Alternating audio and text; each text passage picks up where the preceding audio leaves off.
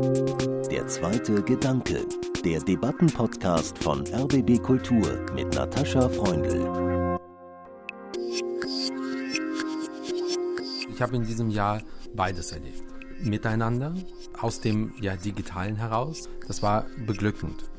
Ab der zweiten Jahreshälfte dieser Krise erlebe ich beides. Sowohl miteinander, als aber auch stetigen Verlust von jedweder Empathie. Und zwar leider auch sehr häufig von Menschen, die ich eigentlich auf meiner Seite der politisch-gesellschaftlichen Debatte sehe.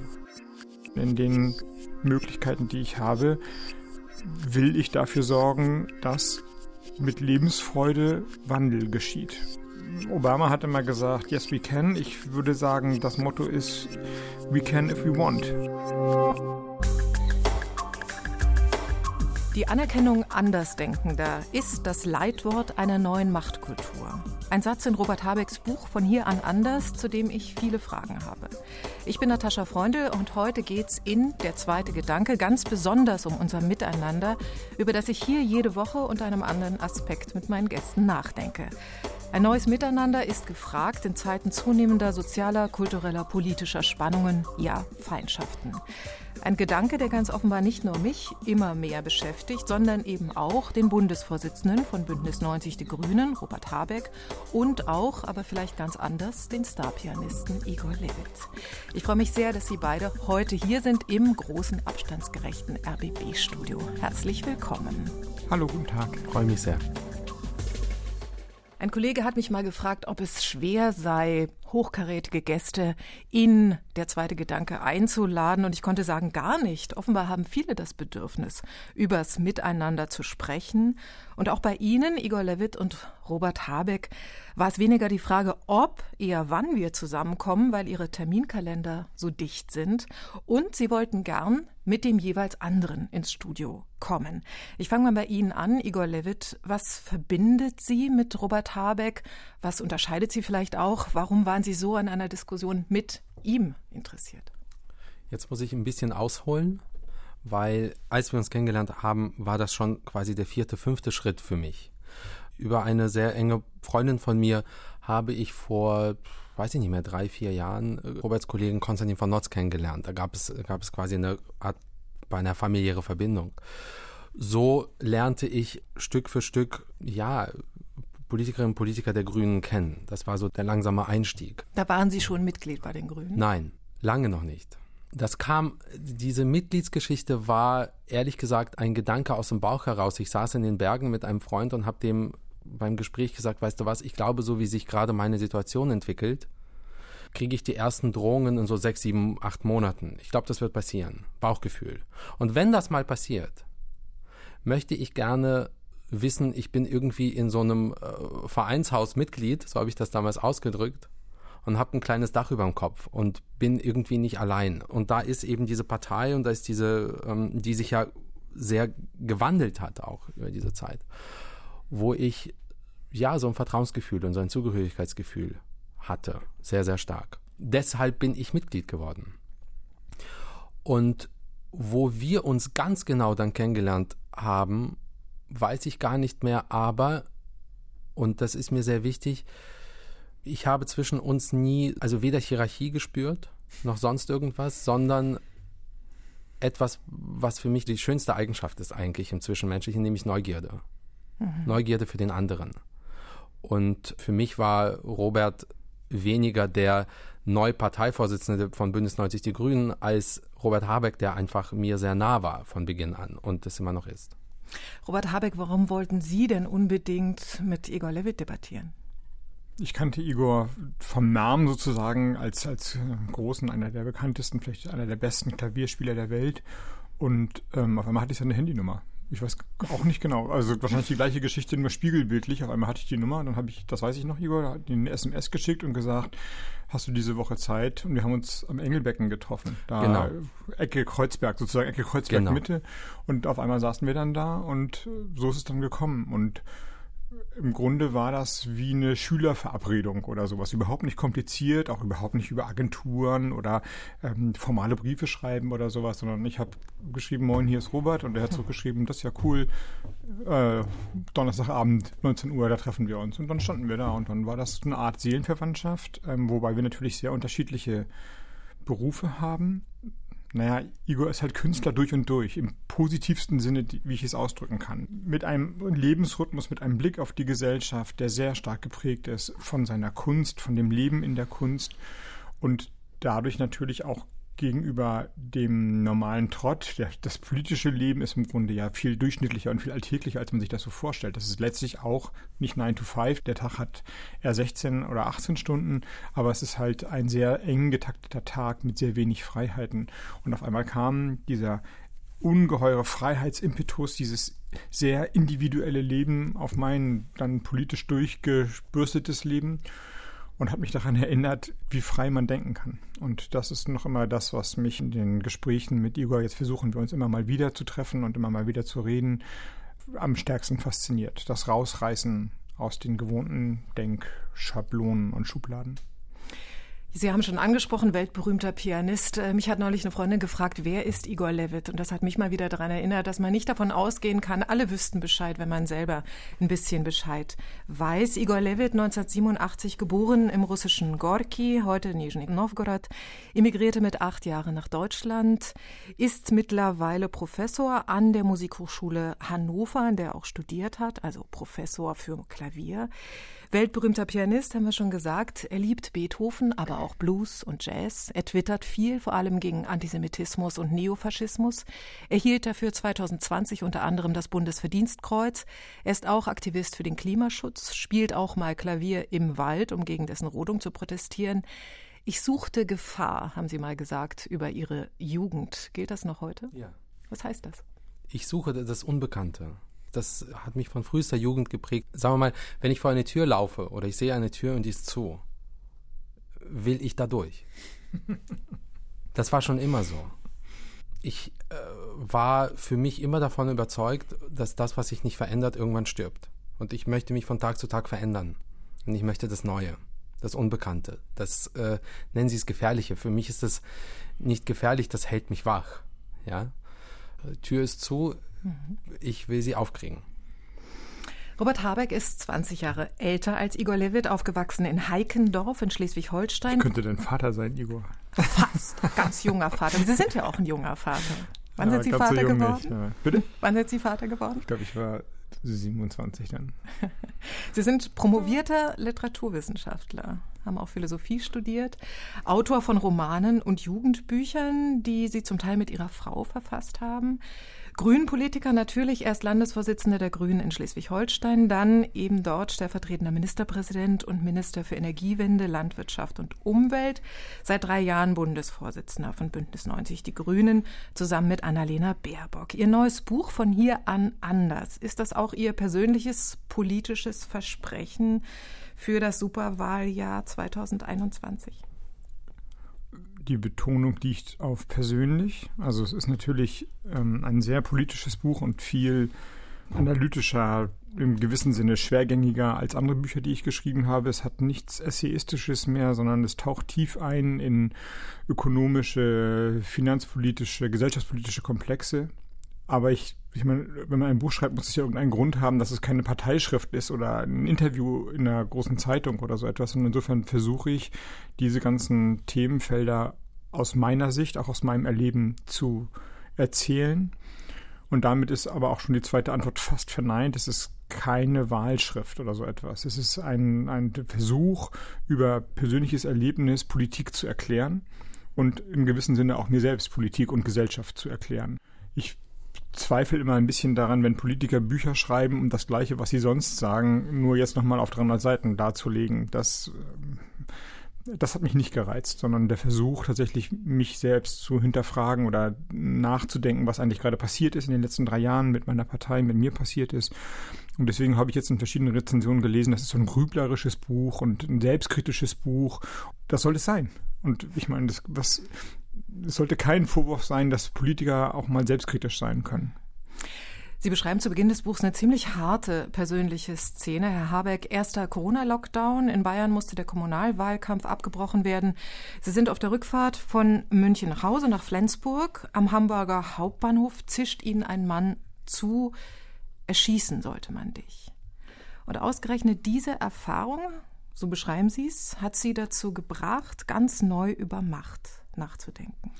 Ja, und ich meine, Igor hat es eben auch angesprochen und ich glaube, die Drohung und die Anfeindung, die Igor aushalten muss und viele andere Menschen, Lokalpolitiker, viele, häufig Frauen. Im Vorgespräch hatten Sie das eben schon. Genau, die sind, also Morddrohungen sind Alltag geworden im politischen Geschäft und politisches Geschäft heißt nicht nur Berufspolitiker, sondern auch twitternde Klavierspieler. Das ist, es gibt eine Verrohung im Diskurs, die nicht nur jede sprachliche Grenze überschritten hat, sondern wie wir jetzt ja auch mehrfach gesehen haben, auch zu tatsächlicher Gewalt führt.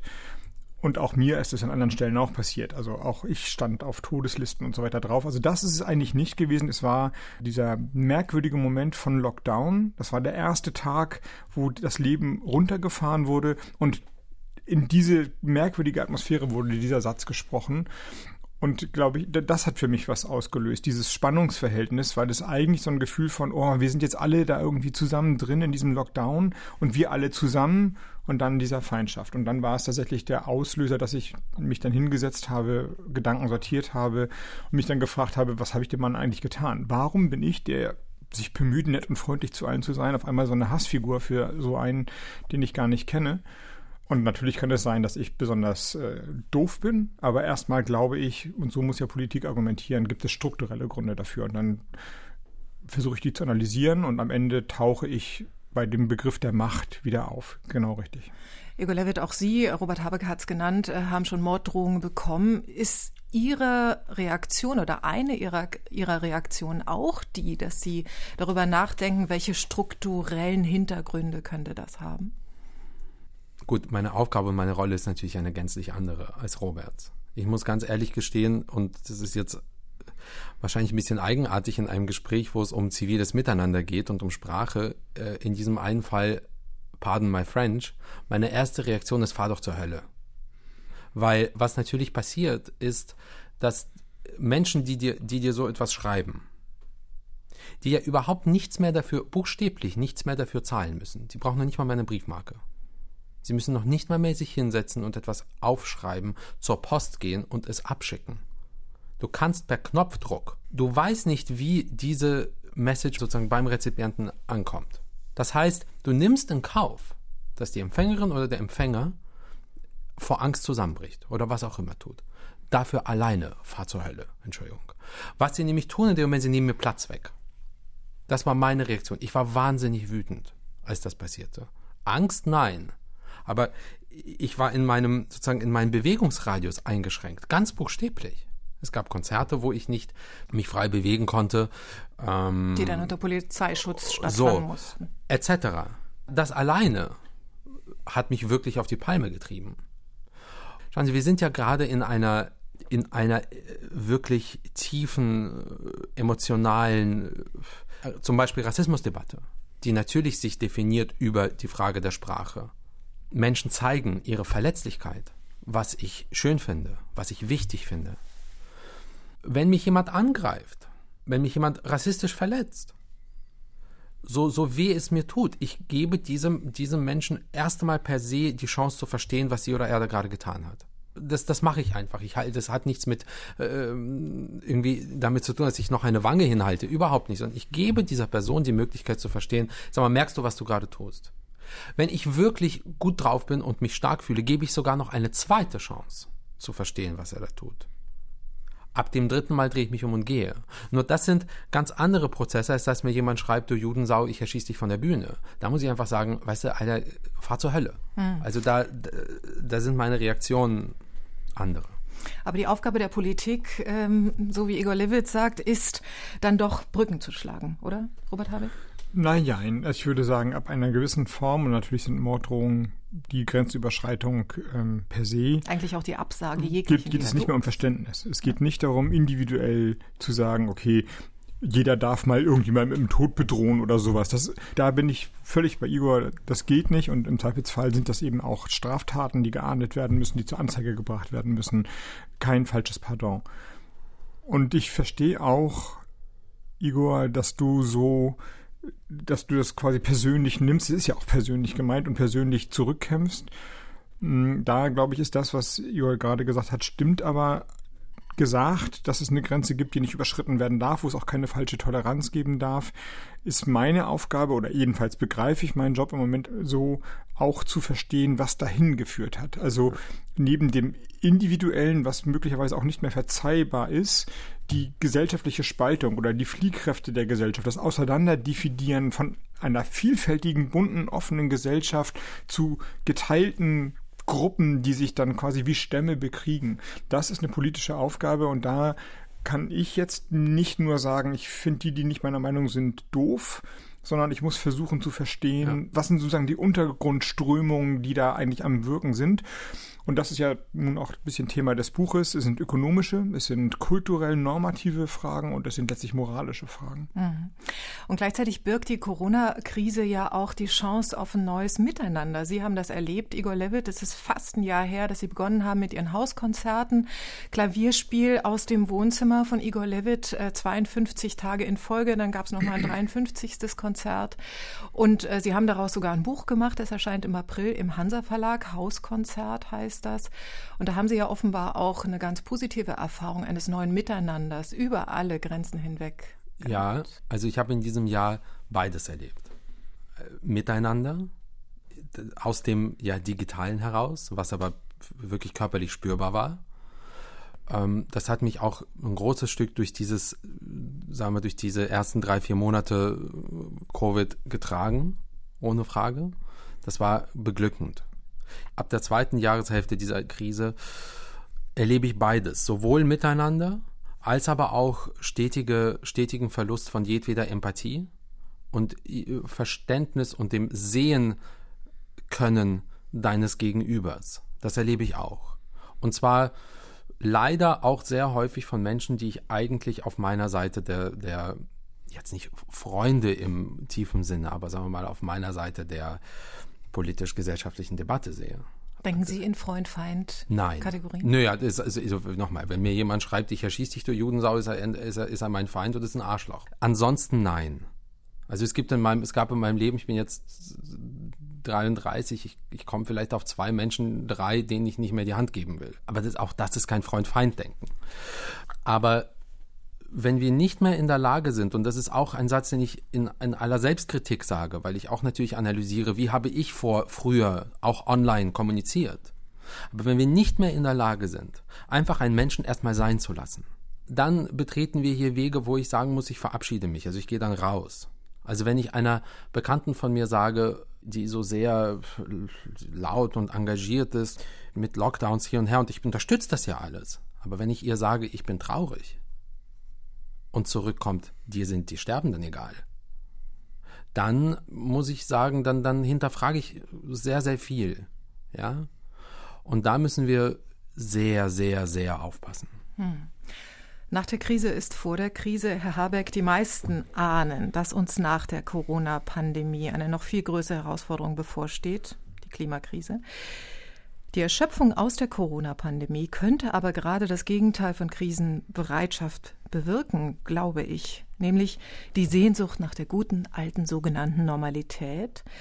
Glauben oder hoffen Sie, dass Politik und Gesellschaft von hier an anders denken und handeln wird? Ich begreife es als eine Aufgabe. Sie haben erstmal recht, keiner weiß, wie wir, wenn das Jahr im besten Fall verläuft, den Sommer verbringen werden. Es kann sein, jetzt unterstellt, wir haben ausreichend Impfstoff und ähm, ausreichend viele Menschen lassen sich impfen und das Virus ist zwar noch da, aber es ist irgendwie eingekästelt und man kann einigermaßen wieder frei leben. Igor kann wieder Klavierkonzerte spielen.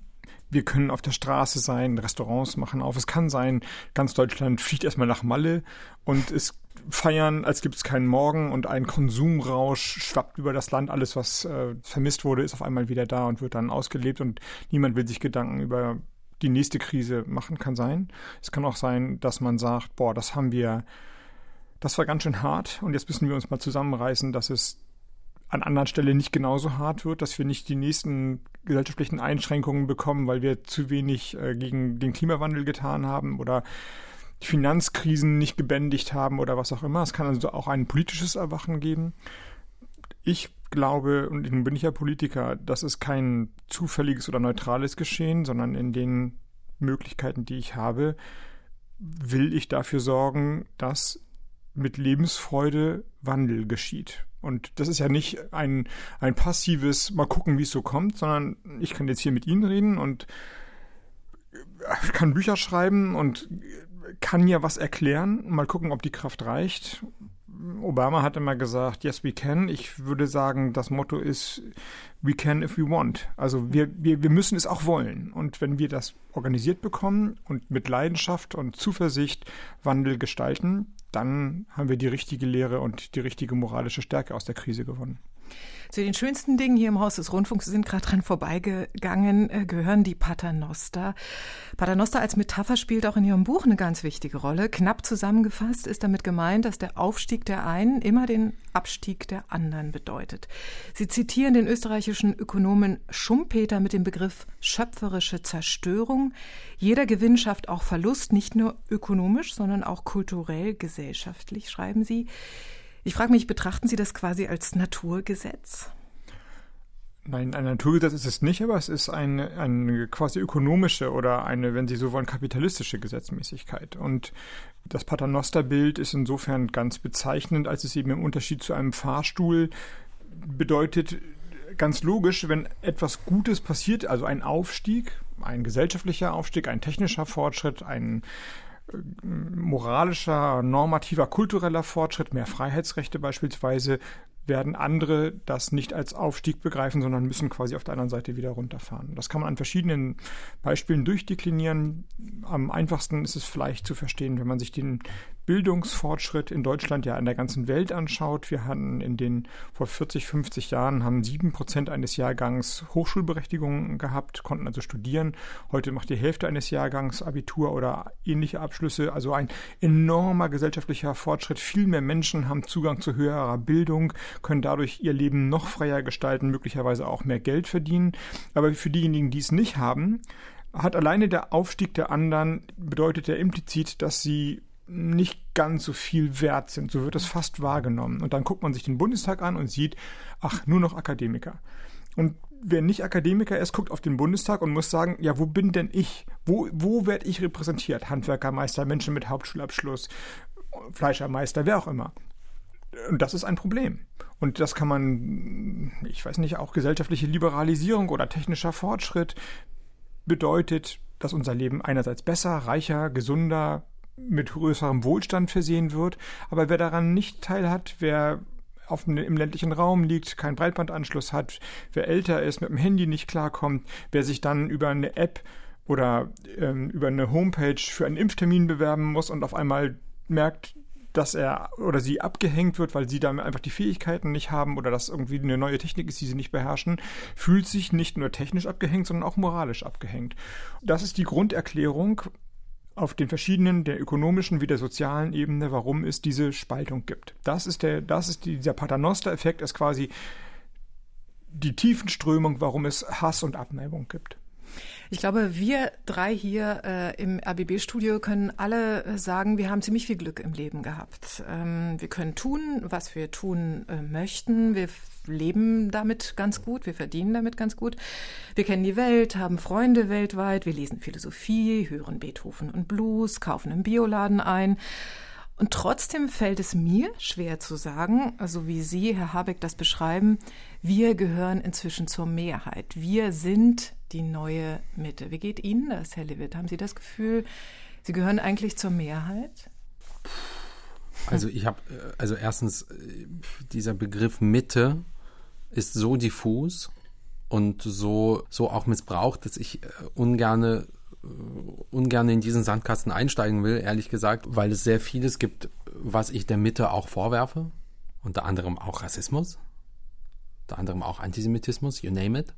Ich, ich denke einfach in diesen Kategorien nicht, ob ich Mehrheit oder Minderheit bin. Also im, im, im, im schlimmsten Fall gibt es Tage, an denen ich zur Minderheit erklärt werde gemacht werde. Ich würde, ehrlich gesagt, kann ich die Frage so nicht beantworten. Ich würde gerne dem, was Robert gerade gesagt hat, einen Punkt hinzufügen. Bei allem, was wir was wir sehen gesellschaftlich und kulturell, wenn es um diese Debatte geht, ja, wenn es um die Frage geht, wer fühlt sich ausgestoßen, wer, wer wird verletzt, wer hat welche Macht. Ich würde den Begriff, den Begriff Macht noch den Begriff Deutungshoheit hinzufügen. Es geht mhm. immer darum, wer hat die Deutungshoheit darüber, wo eigentlich eine Gesellschaft hingeht. Und ich habe das Wort Deutungshoheit, wenn ich das mal so sagen darf, ich habe das Wort, ich glaube es war 2009, weiß ich nicht mehr, bei der allerersten Rede das war die erste Rede von Sigmar Gabriel, als er SPD-Chef wurde oder werden wollte. Da stand er auf der Bühne und sagte, wer hat die Deutungshoheit darüber, was Mitte ist? So, da habe ich zum ersten Mal das Wort Deutungshoheit gehört. Ja, das hat viel mit mir gemacht. Schauen Sie sich mal die, die Frage des, reden wir mal über Antisemitismus. Ja, wer entscheidet eigentlich? Wer hat die Deutungshoheit darüber, was Antisemitismus ist? Also wenn ich sage, ich wurde antisemitisch angegriffen, sagt mir ein anderer, das ist überhaupt kein Antisemit. Es geht immer um die Frage der Deutungshoheit. Aber Robert Habeck behauptet, dass Leute wie wir die Deutungshoheit haben. Oder? Habe ich es richtig verstanden, Herr Habeck? Ja, so ist es. Aus den genannten Gründen. Natürlich, Leute wie wir, da hat Igor ja recht, ich meine, Menschen sind immer ein Konglomerat aus verschiedenen Zuschreibungen, Selbstzuschreibungen und Fremdzuschreibungen. Und Igor ist weltberühmter Klavierspieler und in Russland geborener Jude. Er ist einerseits einer, der ohne Frage Diskurse prägen kann und Opfer von Diskurs. Und ich habe auch meine, meine, meine Schieflein zu tragen, obwohl ich in jedes Mikrofon reinquatschen kann. Es gibt Geschlechterkategorien und ähm, religiöse Kategorien und trotzdem äh, Geschlechter hin oder her gucken wir manchmal die gleichen Filme und sind dann doch wieder gleich, obwohl wir unterschiedlich sind. Also das gesagt, ja, es gibt sozusagen ein Rollenplural. Und trotzdem haben Sie recht, wenn man sich die grundsätzlichen gesellschaftlichen Veränderungen über die letzten drei, vier Jahrzehnte anschaut, hat sich etwas Neues gebildet, ein Milieu, eine gesellschaftliche Gruppe, die nicht mehr Minderheit ist, die auch in den Kategorien der alten Volksparteien, Arbeiter und Angestellte und Handwerker und äh, Selbstständige nicht mehr zu fassen ist. Sowohl im Berufsbild, ja, Solo-Selbstständige, das fast schon, das sind eigentlich neue Arbeiter oder Arbeiterinnen. Das beschreibt irgendwie eine soziale Kategorie, die es davor so gar nicht gab, häufig prekär, andererseits auch sehr frei im Diskurs und sehr dominant in der gesellschaftlichen Wahrnehmung, Lebensgefühle, Kleidungs, Familiengewohnheiten, das hat sich verändert und aus meiner Sicht in der Tat hat sich da eine, eine neue Mehrheitsstimmung gebildet. Allerdings ist das Selbstbewusstsein oder die Selbsterkenntnis nicht automatisch so, dass man sagt, ah, das, wir prägen inzwischen den Diskurs, sondern es ist immer noch manchmal jetzt komme ich ja ne, von den Grünen sozusagen, ich rede da politisch, wir sind die anderen. Es gibt die mhm. Mehrheitsgesellschaft und wir sind sozusagen die, ähm, die Avantgarde oder die Nische oder so etwas. Und die These des Buches und mein politisches Projekt, wenn Sie so wollen, ist, dass dieses gesellschaftliche Milieu die Verantwortung suchen muss fürs Ganze und nicht mehr anderen überlassen kann.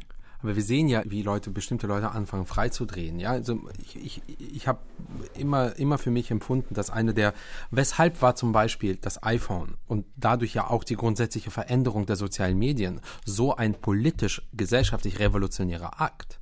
Weil, ich lasse jetzt mal das Negative raus, dass das Positive war, ja, plötzlich haben per Knopfdruck in Echtzeit eine ungeheure Menge von Menschen, Milliarden, haben plötzlich Stimme und Plattform, ihre Geschichten zu erzählen.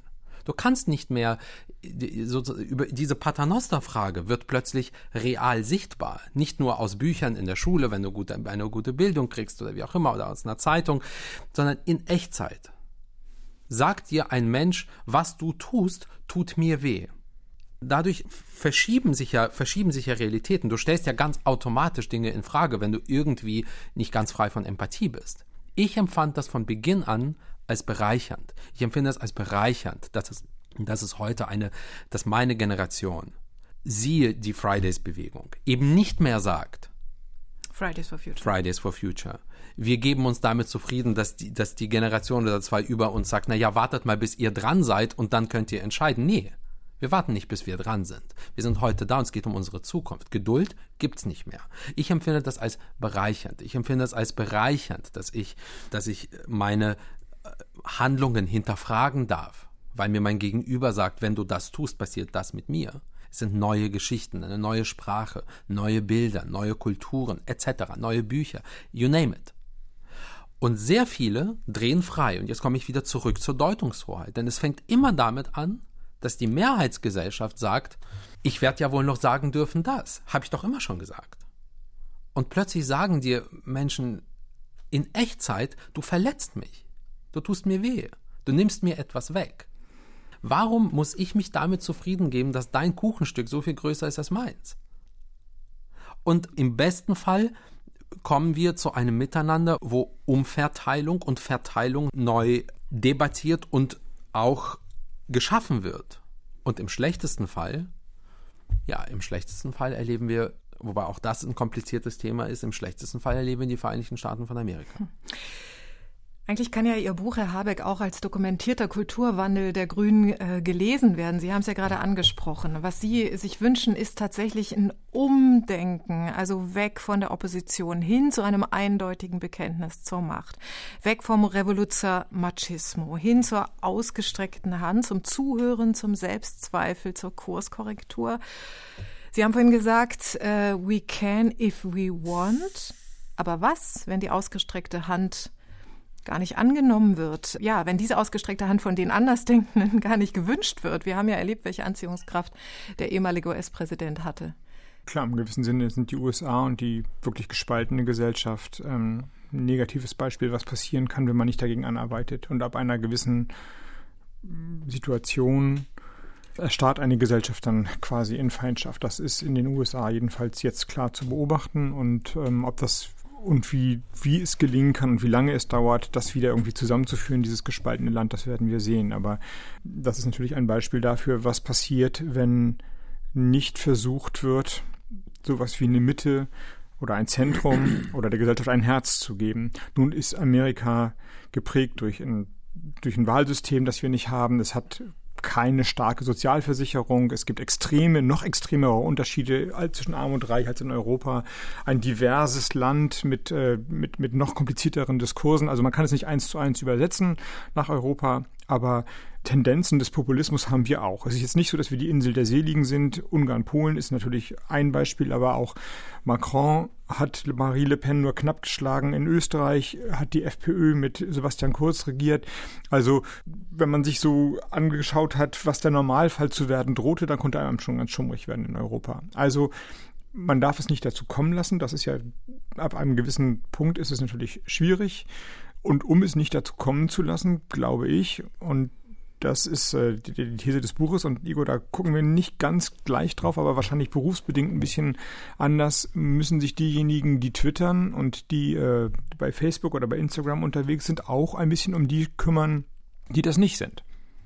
Das ist ja das, also wenn ich jetzt sozusagen einmal den Paternoster an den Medien erklären darf, natürlich sind die sozialen Medien, Twitter, Facebook, Instagram, was auch immer, eine totale Revolution, ein enormer Freiheitsfortschritt. Jeder hat seine Meinung, jeder kann seine Freunde organisieren, jeder kann politische Aktionen starten und so weiter. Aber quasi der Abstieg, wenn man es denn so will, ist, dass es auch keinen gemeinsamen Diskurs mehr gibt. Also früher haben alle die Tagesschau oder die heute geguckt und das war vielleicht auch nicht nur lustig, aber man hat sozusagen das Gleiche gesehen. Da konnte man sich darüber streiten. Man gewinnt was, man verliert was auf der anderen Seite und ich glaube, es gibt für diese Leute, die jetzt was gewinnen, die Aufgabe, sich auch um diejenigen zu kümmern oder mitzudenken, dass andere da nicht mehr mitkommen. Wenn ich da aber direkt mal anschließen darf, ähm, ich habe bei Ihrem Buch manchmal das Gefühl, es ist schon verdammt aus einer westdeutschen Perspektive geschrieben. Sie sagen, es ist ein sehr persönliches Buch. Sie sind Westdeutscher, also kein Wunder. Und gleichzeitig, wenn Sie sagen, alle haben früher die Tagesschau geguckt, alle haben früher die Sportschau geguckt, dann frage ich mich, wen meinen Sie mit alle? Weil alle in Deutschland betrifft das ja nun wirklich nicht. Also ja. Ihr blinder Fleck den Sie ja benennen im Buch, äh, wie Sie ja auch sagen, sie geht in der, in der neuen Machtkultur auch darum, die eigenen blinden Flecken zu sehen und versuchen, die aufzubrechen. Also ein ganz deutlicher blinder Fleck in diesem Buch sind die Transformationserfahrungen der Ostdeutschen in den letzten 30 Jahren. Das ist eindeutig so. Ich versuche das zu thematisieren am Anfang. Auch bei der Corona-Krise ist es ja jetzt überdeutlich zu sehen. Immer wird gesagt, die schwerste Wirtschaftskrise seit dem Zweiten Weltkrieg und die größten Freiheitseinschränkungen in der Geschichte der Bundesrepublik. Da werden ein einige Leute aus Sachsen oder Thüringen andere Geschichten zu erzählen haben. Nach 89 konnte man da sehen, was eine Wirtschaftskrise war. Aber Sie haben recht, ich bin natürlich am Ende geprägt durch mein Leben. Ich kann das thematisieren, aber nicht komplett durchhalten. Das stimmt, genauso wie ich mir nicht anmaßen kann, aus Igors Perspektive zu erzählen. Ich kann sozusagen nur das Angebot machen, habe ich ja schon gesagt, bei einem persönlich erzählten Politikbuch zu sagen, das ist jetzt meine Annäherung. Ich weiß, dass da andere Sichten drauf möglich sind. Die müssen jetzt von anderen kommen. Aber den Paternalismus, also das bevormundende, ich, ich als westdeutscher Junge erkläre erst mal, wie es sich anfühlen muss, Ostdeutscher zu sein oder Rassismuserfahrungen im Alltag erlebt zu haben, das kann ich auch nicht. Ich kann nur den Raum schaffen dafür, dass das verstanden wird, aus welcher Perspektive ich spreche und dass andere das Recht haben, aus ihrer Perspektive zu sprechen. The artist's duty is to reflect the times, hat Nina Simon einmal gesagt. Äh, Igor Levitt, ein Satz, der für Sie auch wichtig ist, haben Sie mal zitiert. Ein Künstler ist verpflichtet, die Zeitläufe zu reflektieren. Aber muss Kultur, also bildende Kunst, Musik, Theater, Literatur, auch Räume schaffen für die Anerkennung Andersdenkender? Äh, sie muss äh, gar nichts, sie kann alles. Sie tut es ja. Also ich meine, das, das, das sind ja Räume, wo miteinander determiniert wird. Diese Fragen. Sie, das ist das unglaublich Tolle an Kunst. Sie ist vollkommen immateriell. Also wir können hier über Musik sprechen, Sie können sie nicht in die Hand nehmen. Sie können sie nur erleben. Ich höre nichts. Sehen Sie? Also wir können über Beethoven reden, aber wir hören nichts. Solange nicht ein Mensch diese Musik spielt und ein anderer Mensch sie hört. Insofern, sie muss, sie muss überhaupt nichts und sie kann unglaublich viel. Sie kann alles. Ähm, nur, das, und das ist so ein toller Moment. Ich verkompliziere jetzt Robert Habecks Leben, weil ich finde, so sehr ich dir recht gebe, muss ich an zwei Punkten, wenn nicht widersprechen, aber doch ein bisschen, zwei Begriffe ein bisschen in Frage stellen. Der eine Begriff ist, wo man sich meiner Meinung nach ein bisschen zu leicht macht, ist, man sagt irgendwie zu leicht, ja, eine Gesellschaft ist gespalten. Die Amerikaner sind gespalten. Ich will das mal in Frage stellen. Mit ein paar Beispielen. Eine überwältigende Mehrheit der, der Amerikaner befürwortet Medicare for All. Jetzt, mal, jetzt reden, reden wir mal über die Vereinigten Staaten. Man kann sehr viele, man kann auch andere Felder finden, die, die zum Beispiel auf Deutschland passen. Eine überwältigende Mehrheit der Amerikaner befürwortet höhere Steuern für das eine Prozent der Reichsten. Das sind jetzt mal zwei Beispiele. Da gibt's keine Spaltung. Die Spaltung ist in der politischen Spitze. Das heißt, der, der sozusagen die Idee, wo es keine Spaltung gibt, übersetzt sich nicht ins politische Geschehen. Also es ist mir zu leicht zu sagen, alles ist immer gespalten. Gespalten ist, ist sozusagen eine politische Entscheidung. Nicht unbedingt die, die Meinung und die, ähm, wie ein Großteil der Gesellschaft über bestimmte, bestimmte Themen nachdenkt. So, das ist der eine Punkt. Also das ist mir alles ein bisschen zu, zu einfach. Der andere Punkt ist, wo es mir auch ein bisschen zu einfach ist, wenn wir jetzt auf Europa schauen, zu sagen, naja, Macron hat gegen Le Pen, wir waren alle froh, dass Macron gegen Le Pen gewonnen hat. Und wir können auf Polen und auf Ungarn schauen. Aber es ist mir auch in Deutschland zu leicht, immer zu sagen, na ja, der, der, der Populismus der Neonazis im Parlament. Ja, seit 2013 in etwa gab es die, glaube ich, berichtigen Sie mich, wenn ich falsch liege, die AfD. In 2015 fing sie an, sich noch, noch extremer zu radikalisieren. Aber niemand hat bestimmte CSU-Minister dazu gebeten, von Asyltourismus zu reden. Das war die Sprache der Mitte. Es war nicht die Sprache von rechts außen. Ich, ich sage jetzt mal, also auch Emmanuel Macron fährt in vielen seiner politischen Entscheidungen einen Nationalismus, der wirklich nicht dem entspricht, was die europäische Idee ist. Wir müssen da, ich, ich finde differenzieren echt, echt manchmal eine echt coole Sache. Ziemlich häufig sogar.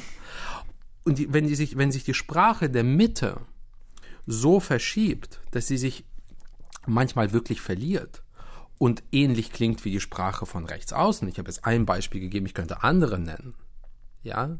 Wie haben wir denn über Griechenland gesprochen, als die Eurokrise begann? Die Faulen da unten gegen uns.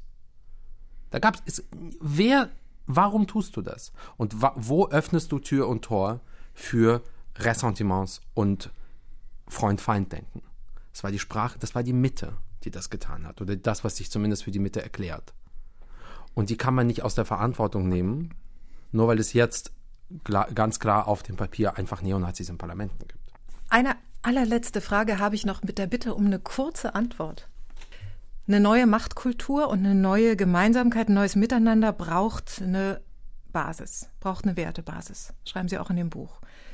Können Sie mit zwei, drei Wörtern sagen, was diese Basis für Sie wäre, Herr Habeck? und dann auch Herr Lewitt? Ich bin geprägt durch die europäische Aufklärung und den Humanismus, das heißt Toleranz, Freiheit des Andersdenkenden, die dann immer endet, wo die eigene Freiheit Rücksicht nehmen muss, Gerechtigkeit, auch in einem ökonomischen Sinn.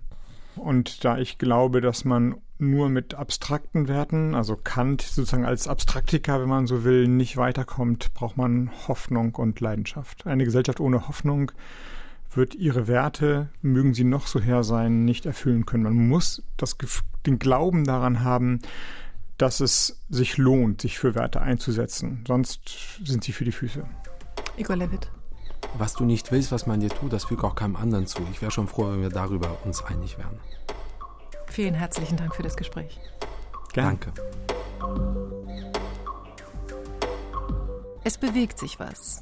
Ich finde es bemerkenswert, dass gerade einige linksliberale Stimmen aus Politik oder Kultur ein Umdenken im eigenen Milieu anregen.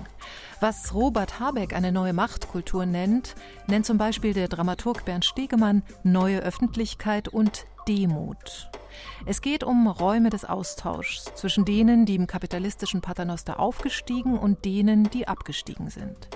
Es geht um eine neue politische Kultur, über den eigenen Tellerrand der empfindlichen Identität zu blicken und die Abgehängten zu sehen, ihnen zuzuhören, nicht gegeneinander, sondern miteinander ein neues Einvernehmen zu finden. Leichter gesagt als getan. Für mich bleibt offen, ob diese neue Machtkultur auch etwa die bunte Truppe der Querdenker erreicht, die nicht auf Dialog aus ist. Und ob Individualisten und Digital Natives wie Igor Levit die Herausforderung annehmen, eine neue Mitte zu bilden. Tschüss und danke fürs Mitdenken, sagt Natascha Freundel.